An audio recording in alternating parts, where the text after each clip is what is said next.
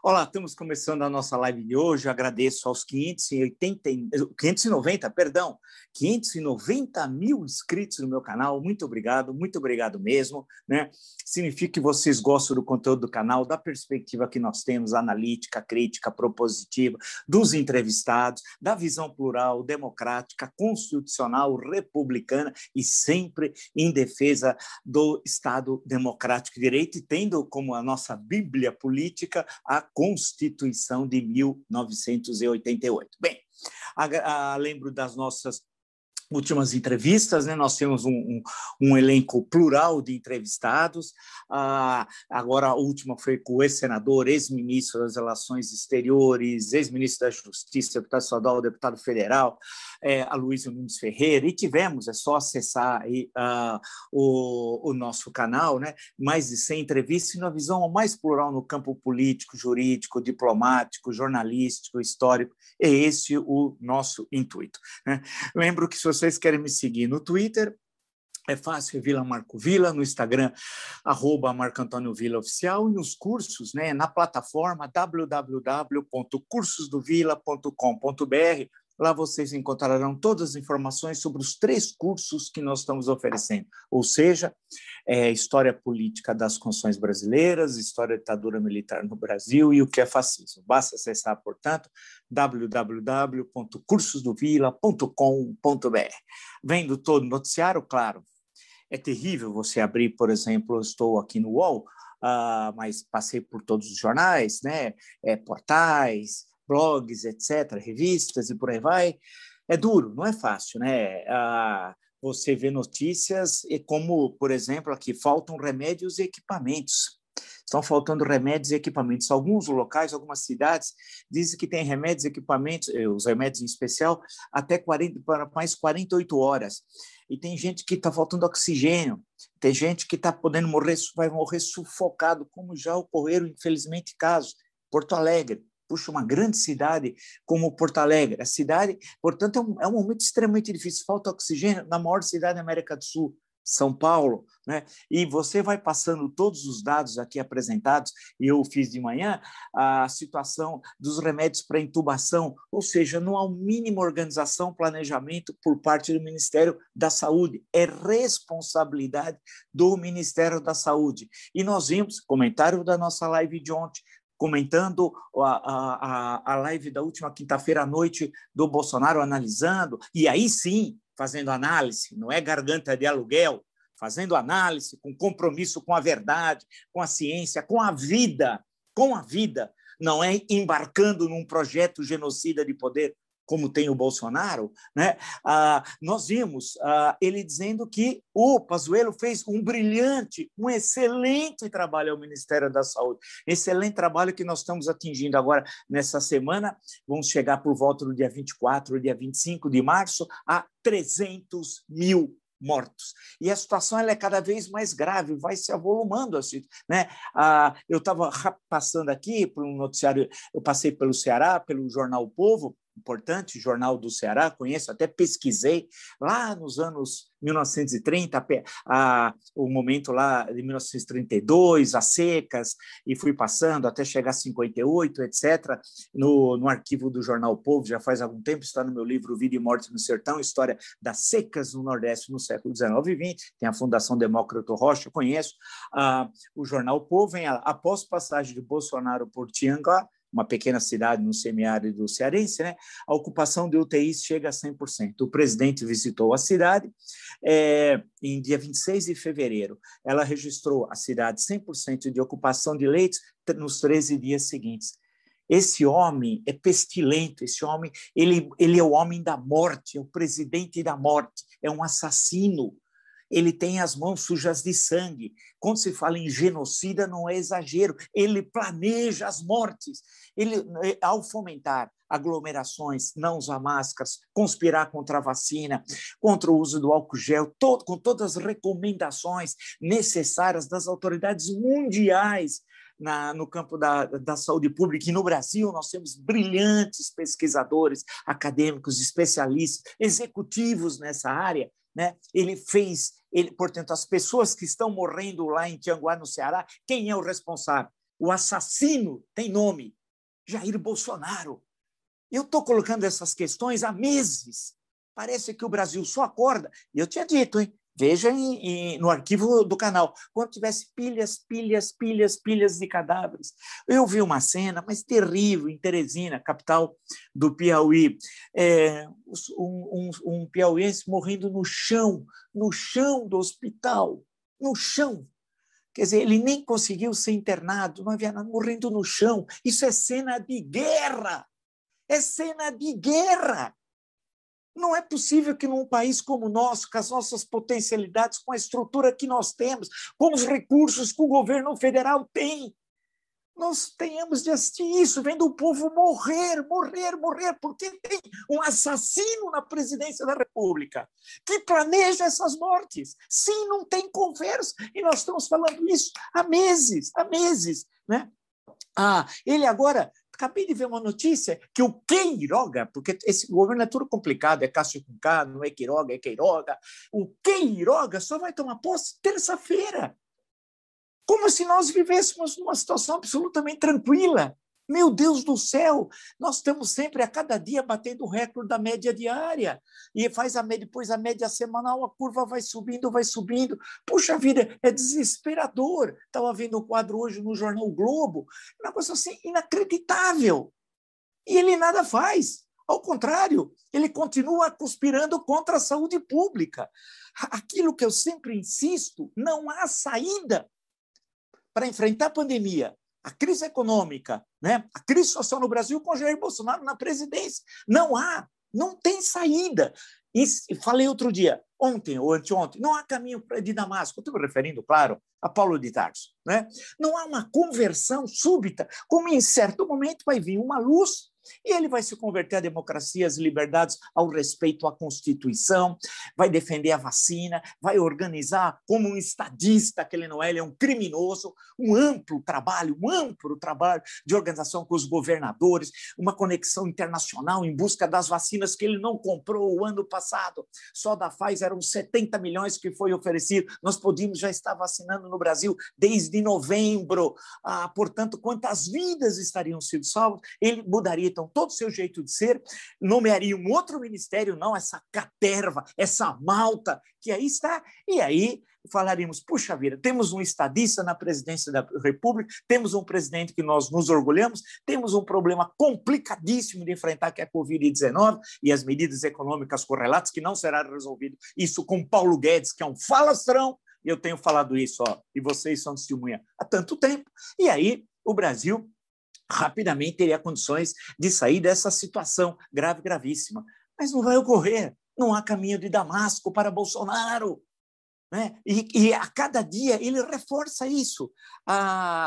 Nós vivemos, eu, eu tenho acentuado isso, uma crise que não tem paralelo na história do Brasil republicano. Todas as crises que nós tivemos, desde 15 de novembro de 1889, é, é, elas tinham um sinal. Havia uma combinação, em boa parte delas, de uma crise política, ou numa sucessão presidencial, e uma crise econômica. E essa combinação era mortal né, acabava levando a uma mudança, uma mudança política. Vamos passar os anos 1920, a, a década das rebeliões serentistas, 1922, 1924, vamos lembrar da coluna Prestes, né?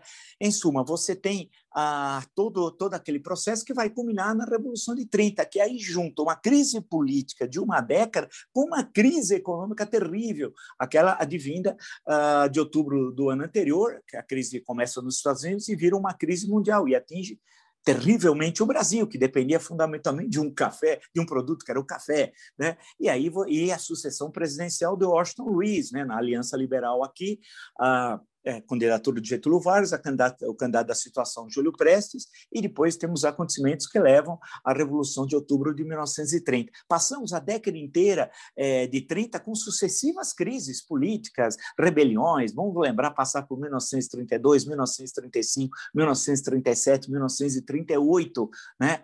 mas cada um, todas essas, tinham características muito, muito específicas, nenhuma delas, o, é, o, o paralelo à crise política, e nem sempre aí já era uma crise crises políticas, você tinha uma crise sanitária, e muito menos uma crise sanitária dessas proporções. Nos anos 40, temos a queda de Getúlio em 45, em 1950, a crise da, da eleição, da candidatura e da eleição e da vitória de Getúlio Vargas. Não pode ser candidato, se for candidato, né, é, não pode vencer eleições, se vencer eleições, não pode tomar posse, se tomar posse, não pode governar. Lembrando, adaptando a fala né, muito conhecida de um artigo de Carlos Lacerda. Em suma, toda essa situação. Aí vem a crise de 54, trágico agosto, né, do dia 5 ao dia 24, 19 dias terríveis, do atentado à Rua Toneleiro ao suicídio pela manhã do dia 24 de Getúlio Vargas. Em novembro, para reconhecer a eleição do ano do, do mês anterior de JK, nós tivemos três presidentes da República, né? Teve o Café Filho, passou pelo Carlos Luz, depois Nereu Ramos, tentativa de golpe contra golpe. No próprio governo JK teve duas tentativas patéticas até, Jacareacanga e Aragarças de golpe de Estado que acabou não dando em nada. Os episódios também em agosto, mês de agosto, será que a crise desse ano vai ser em agosto resolvida? Ah, em agosto de 1961, né, o que aconteceu, né, a renúncia súbita, a 25 de agosto de Jânio Quadros, que ninguém imaginava que aquilo, que aquilo fosse, fosse ocorrer. Né? E depois os acontecimentos de março e abril de 1964. Temos depois os episódios que levam ao AI-5 em dezembro de 1968. E vamos saltando, podemos ver o processo de redemocratização as diretas em 1984, pois a morte de Tancredo em 1985, o impeachment de Collor em 1992 e de Dilma Rousseff em 2016. Eu só listei algumas, olha aqui, a nossa república é uma república turbulenta, vivendo crises, em alguns momentos sucessivas crises, né? Mesmo na República Velha eu saltei, por exemplo, a revolta da vacina, a rebelião da escola militar, o governo do Rodrigues Alves, nós fôssemos passar, e a tentativa de assassinato de Prudente de Moraes, a 5 de novembro de 1897, quando estão voltando as tropas de Canudos, e a morte do ministro da Guerra, o Marechal Carlos Machado Bittencourt, né, que salvou salvou a vida de Prudente de Moraes. Em suma, eu só listei alguns, aí tem mais de uma dúzia, né? Nada se compara ao que nós estamos vivendo. Não se compara por quê? Em termos políticos, é a crise mais longa no tempo e mais profunda. Em termos econômicos, ela é a crise mais longa e mais profunda profunda pela gravidade, pela amplitude né? e pela longevidade no tempo. E temos a crise sanitária mais grave da história do Brasil republicano. E não temos um presidente que, esteja à altura do momento histórico. É, tem vários países que acontece isso. Muitas vezes você não tem um presidente à altura. Vamos lembrar 1940, a França, né? a, a, a invasão nazista, a, o Petain acaba aceitando o armistício, né? vem a França de Vichy, mas teve um homem, Charles de Gaulle, que não aceitou. Né? Atravessa, é, vai à Inglaterra, né, manter a resistência, e no dia 18 de junho, né, que é dentro do calendário golista, né, dia 18 de junho, na BBC, à noite, faz o seu célebre discurso, que está no meu livro, A História em Discurso, 50 discursos que mudaram o, o Brasil e o mundo, né, é, de resistência, criando a França livre. E aí, né, por quê? Porque aqueles de Vichy não estavam à altura da, do momento histórico que a, a França precisava é, a malta bolsonarista, nazifascista, alguns oportunistas, outros querem assaltar o erário, tem de todos os tipos, oportunistas de todos os tipos. Eu sempre digo, importante isso, conceituar, que no campo do nazifascismo, é um nazifascismo tupiniquim, macunaímico, macunaímico, meio de carnaval, perigoso, porém perigoso. Ainda bem que eles não estudam, graças a Deus, se nós, nós estávamos numa situação muito pior do que, do que a que nós estamos hoje porque eles não leram os teóricos do nazismo, né? Ah, e nem leram os teóricos do fascismo. Eu sempre cito quatro, mas podia citar um montão deles. Eles não leram o Rosenberg, né? não leram o Hitler, não leram o Mussolini, não leram, não leram o Gentile. Né? Ainda bem, ainda bem. Então, eles partem de um, de um extremismo nazifascistas, com, com, com pitadas nazifascistas, e do que ocorre nesse século XXI, né, com movimentos extremistas. O Orbán na Hungria, a, passa pelo Bannon, esse, esse que assessora, assessorou Bolsonaro em 2018, não sei quem é que o pagou, né? É uma boa investigação, investigar quem é que pagou Bannon, né? Com que dinheiro? Né, qual foi a fonte, e por aí vai. Mas, para não perder o fio da nossa meada, a questão que se coloca é que essa é uma crise única. E se ela é uma crise única, ela tem de ser, nós temos de encontrar uma saída para ela, evidente, né, mas entendê-la né? entender o momento. O passado recente, por que nós chegamos a isso? Isso é uma outra questão. Vamos escrever artigos, ensaios, livros, tal, mas nós temos que ver o hoje, o aqui e agora, porque é um momento terminal, o desespero. Ah, Estava vendo notícias que estão fazendo com que o Supremo Tribunal Federal obrigue o governo Bolsonaro a comprar as vacinas e desenvolver uma política coordenada de saúde. Eu sei que essa não é uma tarefa nem do legislativo e nem do judiciário, mas o governo não faz, o executivo não faz. Há um momento de desespero dos governadores e dos prefeitos. Eu entendo, porque a bomba estoura ali nos estados e nas cidades.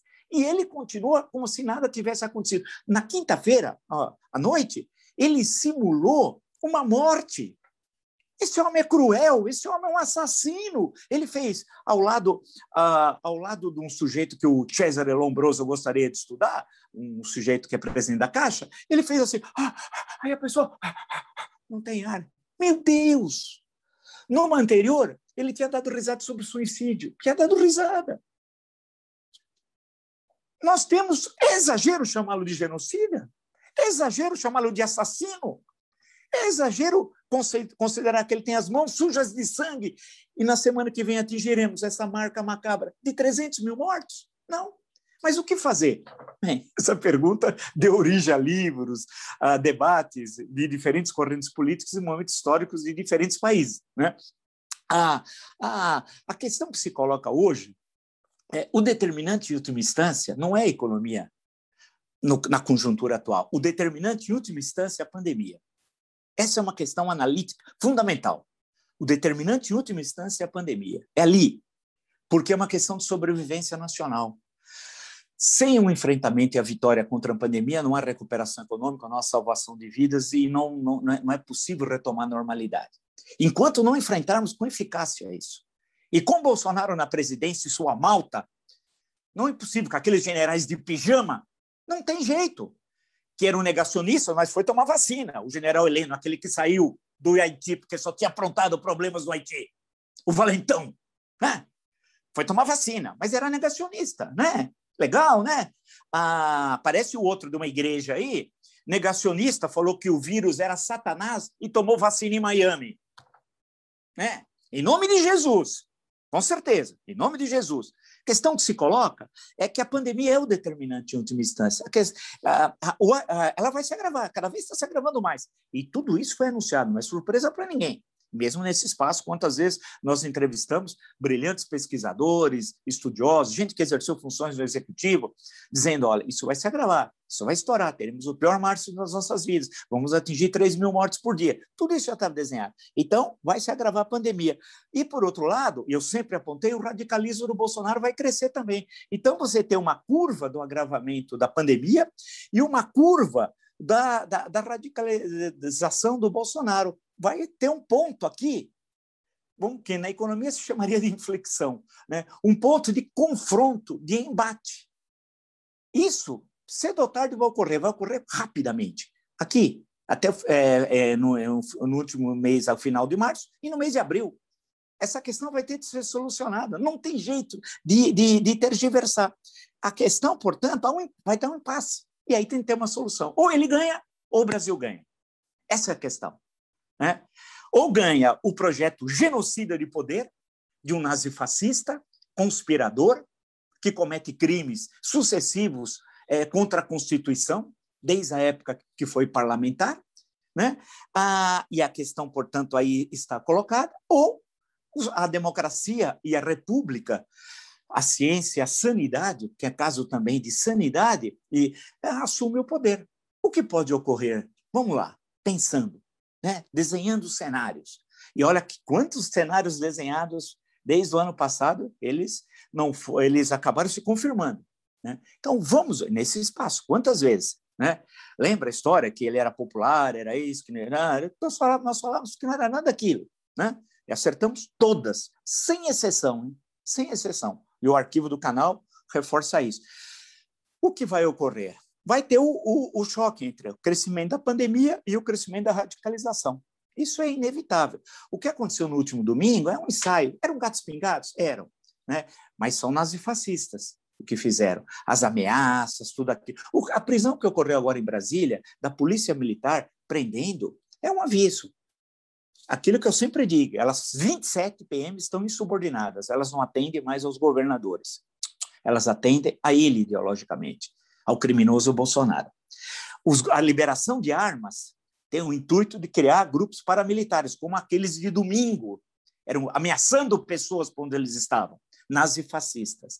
Então, ele vai testando as instituições e elogiou os nazifascistas na live dele da última quinta-feira. Ele vai avançando, ele vai avançando, até saber onde ele pode ir. Então, por outro lado, a pandemia não há meio de controlá-la, você não tem jeito de negociar com o vírus, você tem meio de enfrentar o vírus com as políticas determinadas é, é, e mais que conhecidos no campo científico né? Vacinação em massa, distanciamento social, tudo aquilo, uso de máscara, lockdown quando necessário, etc, etc, etc. Tudo isso é sabido. Ele tem se confrontado. Então, vai ter um ponto que vai a curva de uma vai se chocar com a outra. É o momento é, do impasse.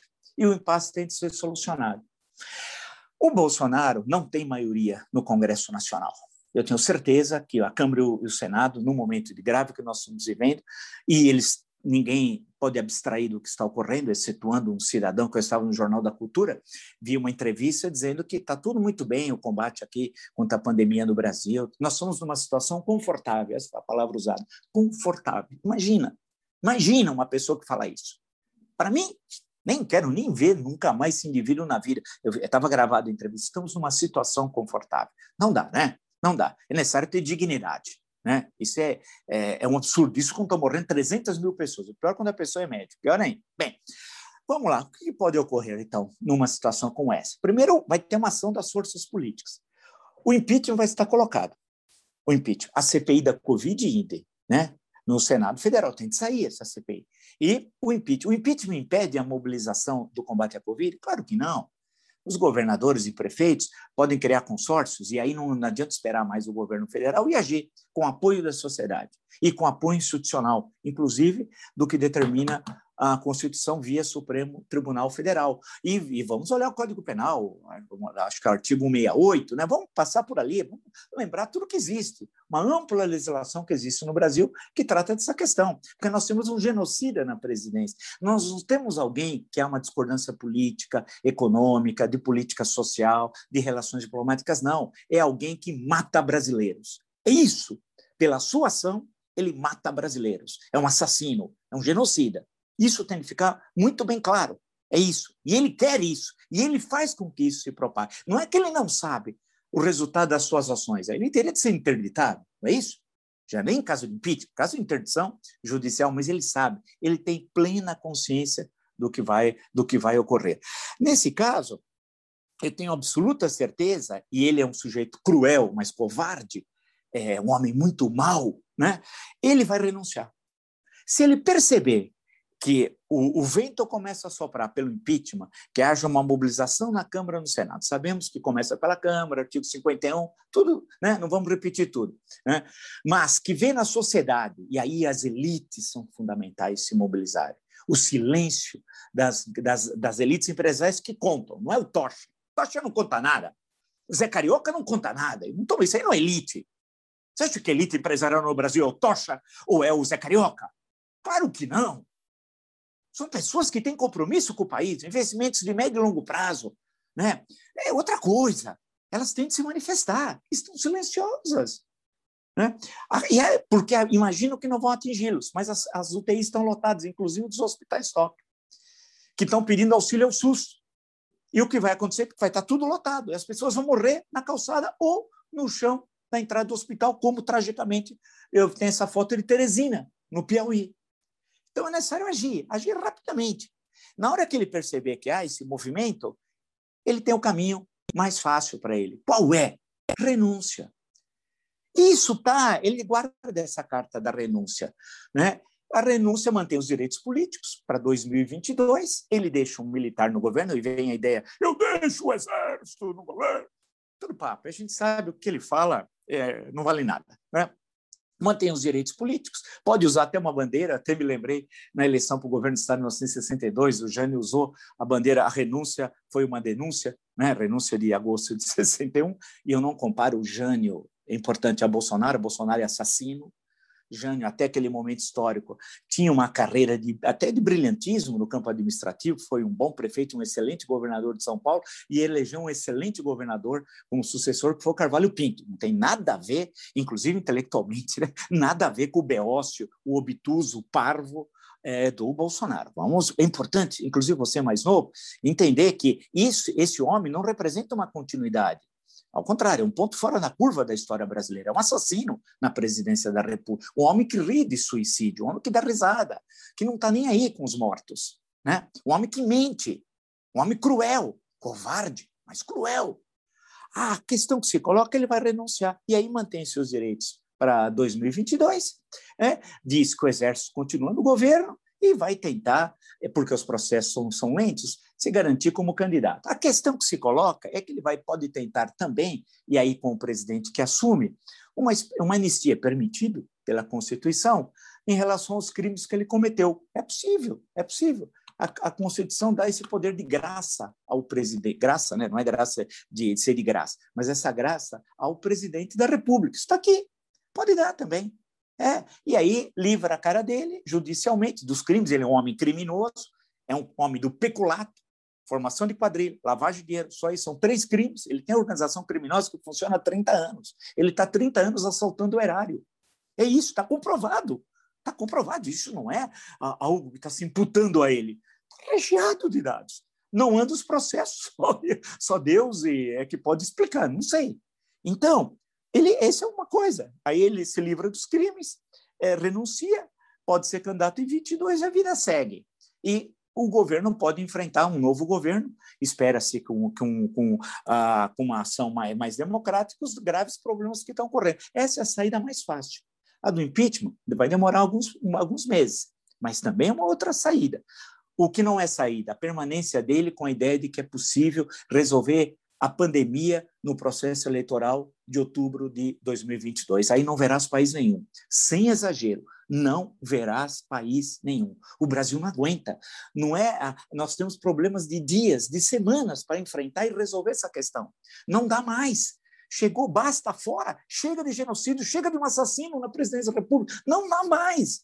É necessário rapidamente agir agir, porque tem questões que nós não temos, não vão ter vacina no, no mercado internacional, vão ter de criar, portanto, soluções intermediárias até chegarem as vacinas. Né? E aí passa por lockdown, passa por ter alguém que inspire confiança, alguém que inspire liderança, alguém que as pessoas, o Brasil se sinta representado, alguém que se identifique com o que está ocorrendo no mundo. Nós somos o único país que está agindo dessa forma. Ninguém quer saber do Brasil. Hoje o Brasil é um país pestilento. E não somos nós, é o assassino que está na presidência da República que gerou tudo isso. Então, se você tem problema no seu negócio, pequeno empreendedor, médio empreendedor, é, microempreendedor, não é o prefeito da sua cidade que criou o problema para você, muito menos o governador, é ele. Nós podíamos estar vacinando desde o ano passado.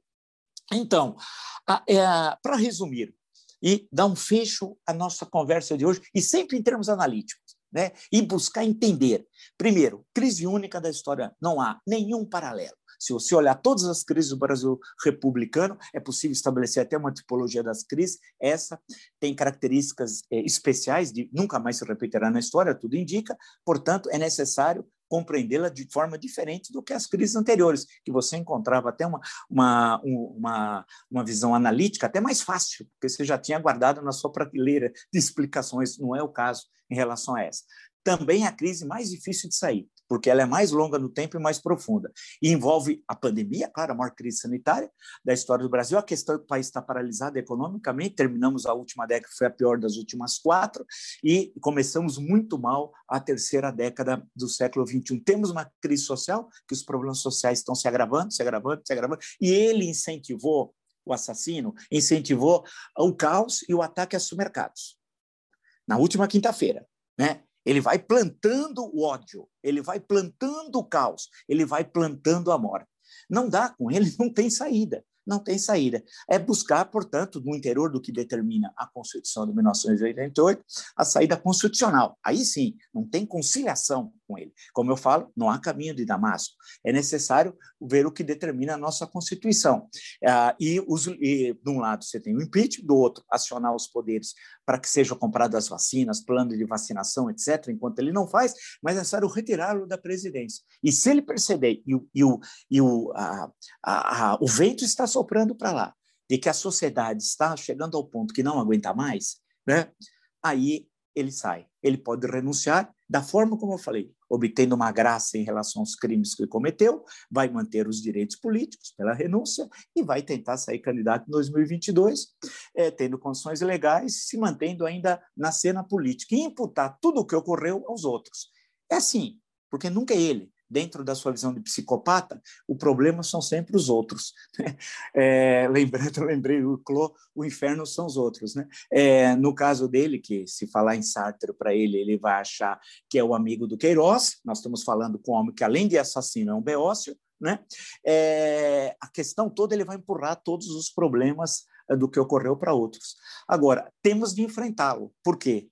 As curvas estão se aproximando das, dos, das mortes da pandemia, a crise econômica e ele vindo aqui, né? radicalizando, radicalizando, radicalizando e vai dar um impasse. Na hora do impasse, nós temos de encontrar a solução que a Constituição, que é o nosso guia, determina. É o impeachment, acionar os, os poderes né, ah, para que é, encontre, se encontre uma solução e nós encontraremos uma solução democrática. E lembrar que ele guarda na manga, insisto, vocês ouviram aqui, pela primeira vez, né, é sempre bom registrar o copyright, é a questão da renúncia, isso ele guarda. Né? É, e para ele pouco importa que os cemitérios estão lotados. Para um homem como ele, um homem cruel, perverso, um psicopata, um genocida, se para mim isso é importante, para você é importante, para nós todos isso é terrível, para ele não. Ele tem um homem, ele, ele, ele toma café de manhã, almoça, janta tranquilamente com as mãos sujas de sangue. Se você gostou dessa live e de tantas outras lives do meu canal, e são muitas, está entre os 590 mil inscritos no meu canal, agradeço, agradeço muito. Sempre falo, se você gosta do conteúdo das entrevistas, da perspectiva que nós temos, crítica, analítica, propositiva, reflexão histórica, buscando as questões estruturais, saindo do mesmismo, do panfletarismo, né, de vocalizar o discurso do poder, de ser garganta de aluguel, e vocês sabem, tem tantas por aí, né? É, indique esse canal a uma amiga, um amigo, blog do Vila, Marco Antônio Vila, diga para ativar as notificações, colocar like no que vocês gostarem, usar como vocês muito bem fazem a página dos comentários. No Twitter, eu estou lá no Vila Marco Vila, no caso do, uh, do Instagram, arroba Marco Antônio Vila Oficial, e na plataforma www.cursodovila.com.br. Lá vocês encontram todas as informações sobre os três cursos que oferecemos, ou seja, História Política das Constituições Brasileiras, História Ditadura Militar no Brasil e o que é fascismo. Basta, portanto, acessar www.cursosdovila.com.br, que lá tem todas as informações. Nos encontramos amanhã. Até!